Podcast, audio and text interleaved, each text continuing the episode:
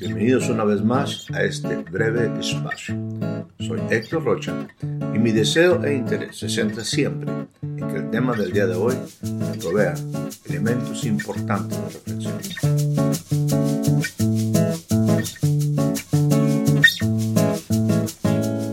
Bienvenidos una vez más a este espacio, este breve espacio en el cual la intención siempre es compartir algunas cosas que puedan ser de interés y que puedan aportar algo a su vida.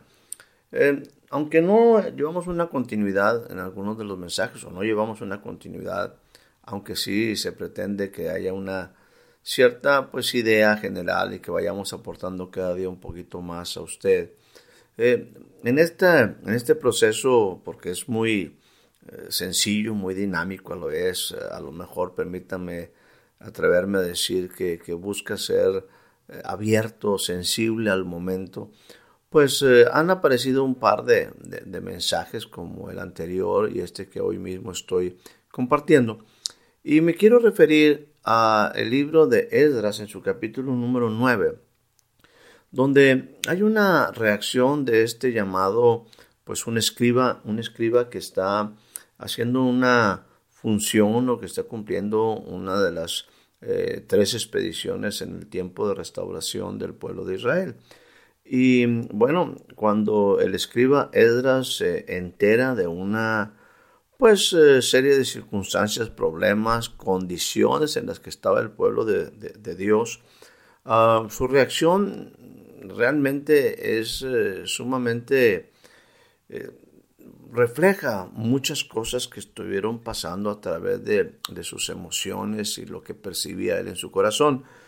Y aunque algún día, en algún momento estaremos compartiendo un poquito más a, ese, al porqué de esa reacción, el día de hoy solamente quiero tomar de, de, toda la descripción que él hace, de lo que él vivió, de lo que él estaba sintiendo, lo que estaba pasando por su mente, dentro de, toda esta experiencia que, él estaba viviendo, hay una frase que, me ha llamado la atención y él lo expresa de esta manera y lo comparto con usted. Y me senté angustiado en extremo. Déjeme decirle que, que es normal, casi característico, que cuando una persona, un varón, en algún momento esté viviendo una serie de, problemas intensos o que hay algo que le preocupe o que hay algo que le, afecte su vida. Eh, generalmente el, varón es considerado una persona fría, eh, muchas ocasiones pues es, complicado el, el, poder percibir, quizás nada más verá un rostro todavía más, eh, más maduro o quizás verá un rostro pues un poco perdido, pero es muy difícil que, que alguien, eh, un varón a la primera o simplemente por algunas cosas, demuestre que está angustiado en extremo.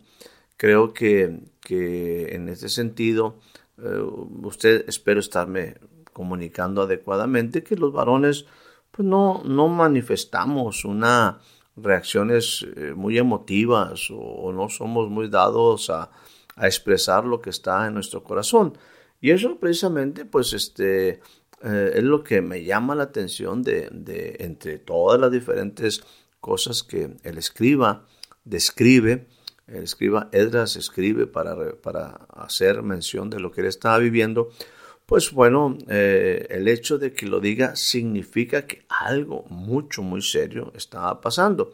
Ahora, cuando él dice, eh, me senté y estaba angustiado en extremo, quiero decirle que seguramente había alguna situación o había definitivamente una condición que para él era de, suma importancia y que estaba afectando su vida.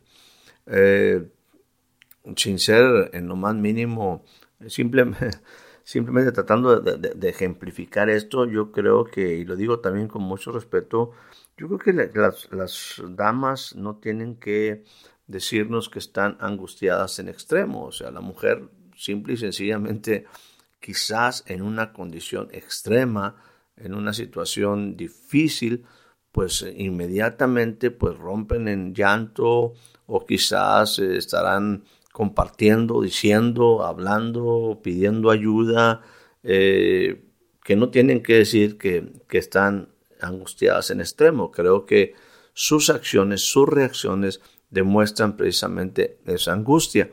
En el caso de un varón, creo que, en un momento generalmente, insisto, aparecen como sus reacciones o, sus emociones como duras y, pues para que en este caso él lo diga es porque insisto en que realmente algo muy grave estaba pasando. Eh, creo que eh, muy diferente de, las mujeres que, bueno, pues hay cosas que, que, no pueden ocultar y que rápidamente pues necesitan liberar sus, sus emociones o sus emociones ciertamente se, se manifiestan y cuando hay una cuestión crítica de, de, que merece angustia o, que manifiesta angustia y en extremo, pues es obvio que rápidamente nos vamos a dar cuenta de que algo, algo fuerte está pasando. En el caso del varón, ya cuando él expresa, cuando Esdras dice que está angustiado en extremo, créame, algo sumamente crítico estaba sucediendo. A lo que quiero hacer básicamente énfasis es al concepto de estas emociones cuando alguien está angustiado en extremo. Y cuando yo pensaba al respecto y meditaba sobre este punto de, de la angustia en extremo de Esdras, vino a mi mente un pasaje que, que recordé de muchos años atrás. Y al que quiero referirme es a eh, el Evangelio según San Marcos, capítulo número 14, versículo 32. Dice que Jesús eh, está con sus discípulos y dice, y vienen al lugar que se llama Getsemaní y dice a sus discípulos, sentaos aquí entre tanto que yo oro. Y toma consigo a tres discípulos, Pedro, Jacobo y Juan. Dice la Biblia, y comenzó a atemorizarse y angustiarse. Y en el versículo 34 dice algo que es sumamente descriptivo de lo que en ese momento estaba Jesús viviendo emocionalmente como un ser humano, como una persona igual que usted y yo, una persona que en su carne, que en su alma estaba pasando por un momento crítico. Y él lo dice de esta manera, directamente, está mi alma muy triste hasta la muerte. Está mi alma muy triste hasta la muerte. E invita a sus discípulos a esperar y, a que ellos ahí eh, velen, ¿verdad? Y, lo acompañen en este proceso en el, en el cual él, pues usted sabe, el Getsemaní era un paso previo al tiempo cuando el Señor Jesús iba a ser crucificado. La frase está mi alma muy triste, angustiada hasta la muerte, créalo que en algún momento está reflejando un punto muy crítico, una emoción muy intensa, algo está sumamente eh, pues difícil en, un proceso y cuando menciona hasta la muerte usted sabe que está hablando aquí de una emoción pues bastante, bastante intensa de lo que estaba aconteciendo en ese momento o pasando por su mente o sintiendo y viviendo eh, el, amado Jesús. Es muy interesante aquí este, este, esta expresión porque, bueno, en principio eh, también yo quiero decirte, quiero aprovechar aquí este momento para hacer ver que, que en muchas ocasiones eh, sobre todo eh, el hombre, sobre todo en este sentido, el, varón, pues muchas veces nos, sentimos así solos.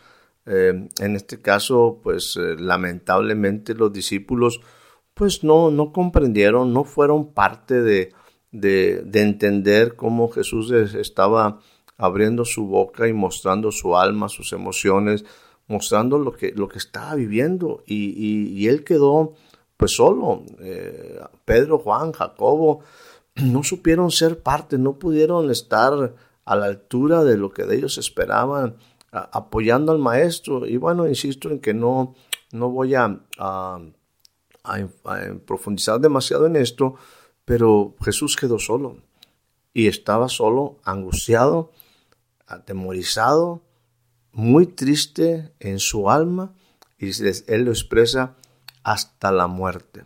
O sea que están hablando de una cuestión bastante compleja. Cuando hablo de soledad, quiero decirle, mi amado, que generalmente nosotros eh, pues pasamos por situaciones donde, donde nos gustaría que alguien estuviera con nosotros. Eh, creo que también cualquier hombre o mujer en algún instante de angustia, de dificultad, todos quisiéramos que alguien nos acompañara.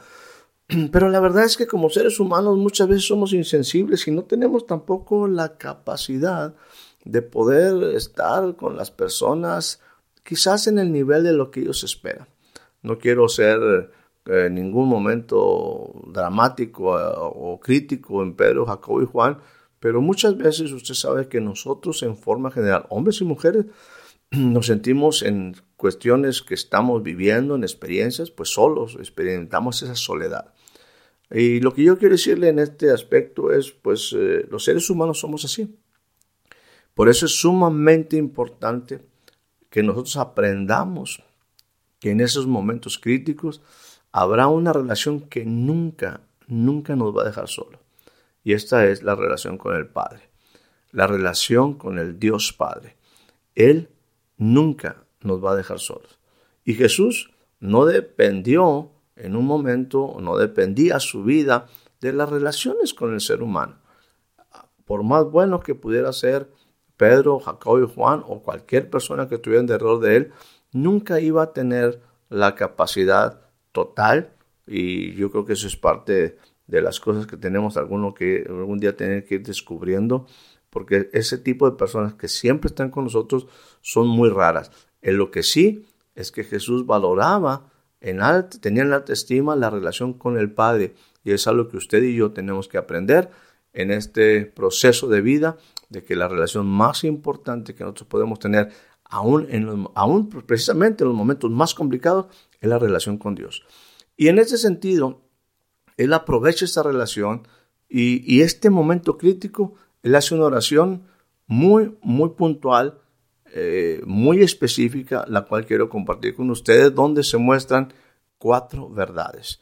Si yo en este momento le pusiera un título a esto que estoy compartiendo, le pusiera cuatro verdades. Y esto se da en el sentido de la vida o la oración, la vida de oración de Jesús y en este momento principal, especial, en este momento crítico, donde él se sentía solo y en angustia hasta la muerte, la oración clave eh, de Jesús en estos momentos muestra cuatro verdades las cuales quisiera compartir con ustedes.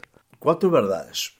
Estas cuatro verdades las expresa particularmente en el versículo 36 del capítulo 14 del Evangelio según San Marcos. Cuando Jesús va a orar, él hace, él expresa la primera de ellas que es para mí la primera verdad. Abba Padre.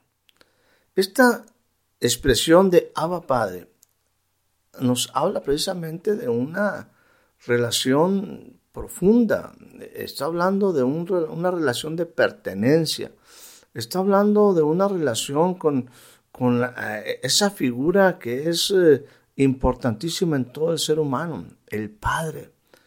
Él, eh, cuando Él nos enseñó a orar, cuando se le pidió que nos enseñara a orar, él, él, la primera forma, la primera frase que Él expresa es Padre nuestro.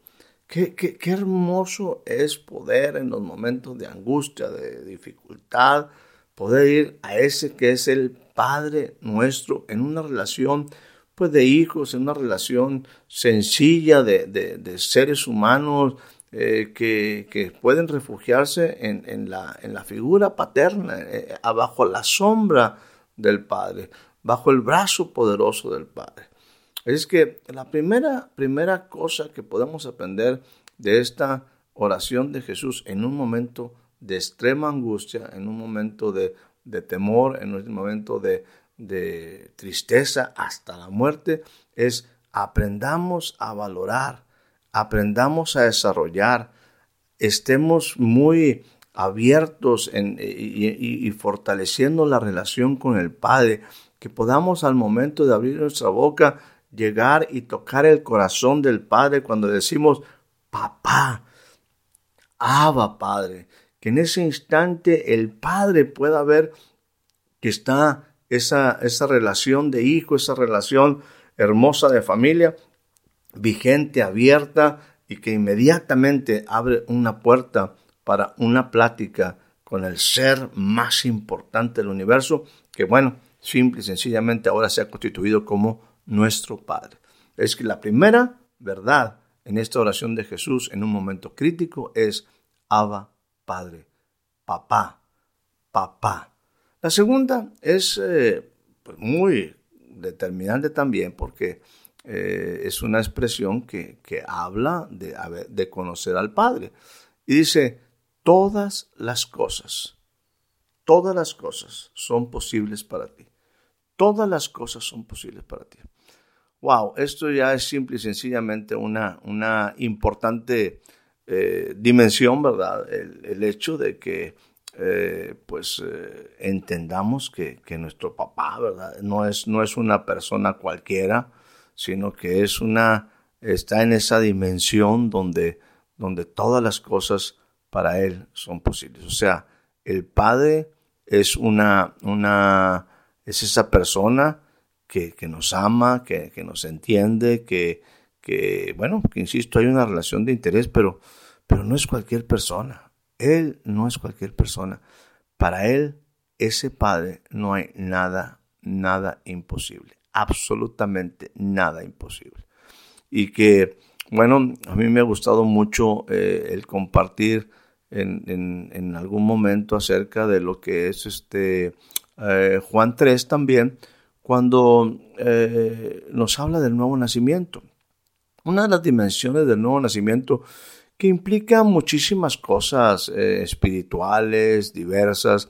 la verdad es que dentro de, la, de, lo maravilloso que, es el nuevo nacimiento, una de las realidades que para mí han sido más eh, eh, pues sencillas, prácticas de entender, es que un nuevo nacimiento nos hace volver a ser un niño, nos, nos permite volver a ser niños, nos permite estar nuevamente en la dimensión de, de hijos, eh, y bueno, la Biblia nos habla que, la Biblia nos habla, nos dice que eh, de modo que el que está en Cristo nueva criatura es. Y empezamos a ser nuevamente niños.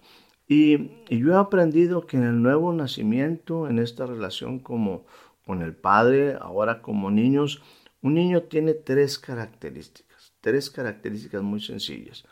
Número uno, le gusta estar con su padre. Número dos, le cree todo a su padre. Y número tres, ciertamente le gusta y entiende que no hay nada como su padre. ¿Qué significa esto?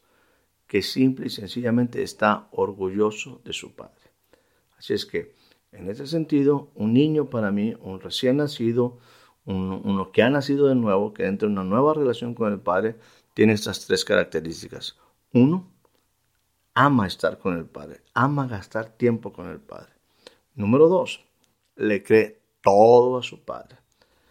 Y número tres, en ese sentido está orgulloso de su Padre. Así es que cuando tú conoces al Padre y Él te, te ha dado palabras de confianza, te ha mostrado quién es Él, esto es lo que Jesús está en este sentido aquí, eh, pues reflejando en sus palabras después de haber dicho la primera verdad. Abba Padre, la segunda es para ti todas las cosas son posibles.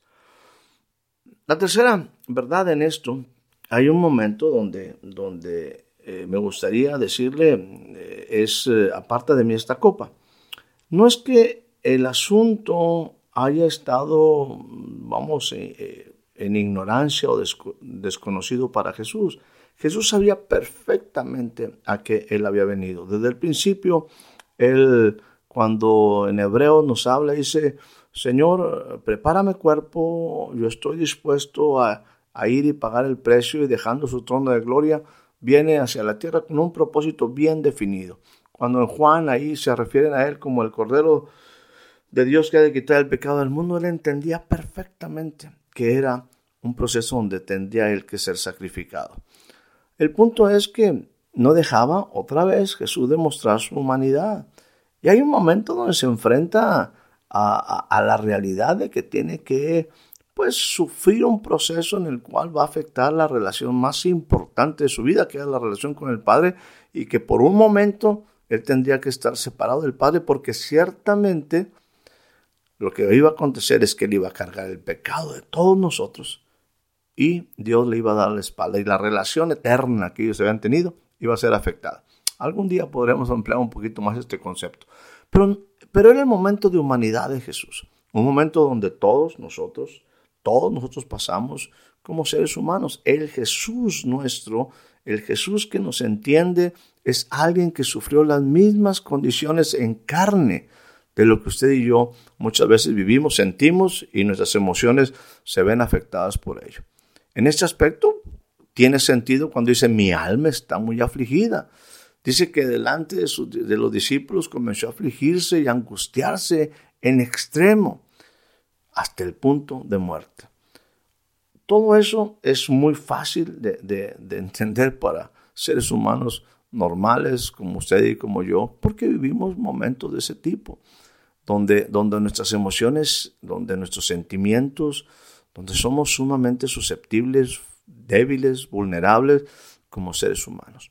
Hasta ese momento, esta es una realidad también, esta es una verdad. No solamente para Jesús, Abba Padre era una realidad. No solamente era una, una verdad, una realidad que para el Padre todas las cosas, desde su perspectiva de Jesús, para el Padre todas las cosas eran posibles. La realidad es que también es una verdad Jesús estaba viviendo esta emoción, esta situación como un ser humano y estaba en un punto donde le dice, Señor, pasa de mí esta copa. Ojalá las cosas pudieran ser diferentes. Ciertamente, ojalá hubiera otro camino. Él sabía que no, pero él tenía en esta condición de hombre que pasar por este proceso de angustia, de debilidad en su alma, porque, insisto, él decía, mi alma está muy afligida. Creo que hasta ese momento, eh, aquí todos muchas veces es donde nos quedamos, en mostrar solamente nuestra naturaleza frágil, débil. Lo que hace la diferencia en la vida de Jesús es la siguiente frase, que es la cuarta verdad. Una verdad que, que, es poderosísima cuando nosotros la entendemos. Él lo dice, ya no desde sus emociones, ya no de sus sentimientos en el alma, ya no lo que está viviendo en la carne, sino una frase que sale del Espíritu, que es lo que hace la diferencia en la vida de Jesús. Pero no sean las cosas, no sean las cosas, no sea lo que yo quiero, sino que en esta situación sea lo que tú quieras. Y esto me habla de una verdad poderosa. Una verdad cuando somos, pasamos de la debilidad de nuestra carne, porque ciertamente la carne es débil, pasamos al Espíritu presto. Lo que hace la diferencia y lo que va a agradar al Padre es cuando nosotros, por encima de nuestras emociones, por encima de las situaciones, por encima de todo lo que esté rodeando nuestra vida, somos capaces de soltar una oración, una frase de nuestro espíritu, más allá de lo que, insisto, nuestras emociones y todo lo que nuestra mente esté pasando en procesos de angustia. Cuando decimos, Señor, pero no sean las cosas como yo quiero, sino como tú quieras.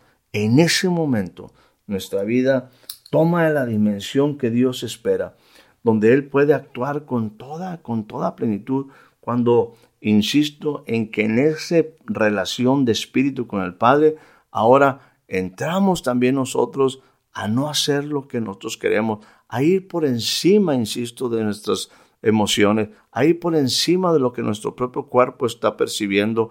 En ese momento cuando decimos, Señor, no sean las cosas como yo quiero, sino como tú. Creo que eso es lo que le vino a dar la grande victoria a Jesús. Creo que nos hablan estas cuatro verdades de realidades que usted y yo debemos de aprender en los momentos en que estemos en angustia, que estemos extremadamente angustiados hasta la muerte y tristes. No es sencillo, hay momentos que son así, hay momentos en la vida que son críticos, pero insisto que la diferencia lo hará. No nuestra posición en el sentido de expresar nuestras emociones que son válidas y que son parte de nuestra naturaleza. Lo que hará la diferencia será cuando en nuestro espíritu le decimos, Señor, hay cosas que no entiendo, hay cosas que no sé por qué están pasando, hay cosas que son muy difíciles, pero en esto yo te pido, para poder haber el cambio, para ir al tiempo de victoria, al camino hacia, hacia, hacia la promesa, a, los caminos donde podemos ver el, cumplimiento de la palabra, Señor, no sean las cosas, no sean las cosas como yo quiero, sino como tú. Esta expresión también, no del alma, no del cuerpo, sino del Espíritu de Jesús, le llevó a la dimensión de victoria. Él sabía que aún, no solamente pudiera haber una muerte emocional, iba a haber hasta una muerte física, pero la confianza era de que el Señor, Dios, le iba a levantar entre los muertos.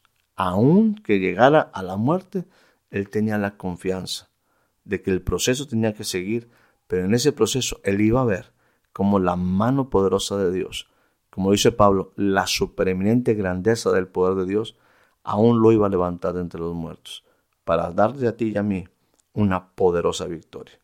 Cuando tú y yo actuamos en el Espíritu, entramos en la dimensión de poderosas victorias. Que tengas un excelente día, que tengas una excelente tarde y una excelente noche. Muchas gracias por ser parte de este breve espacio. Hasta la próxima.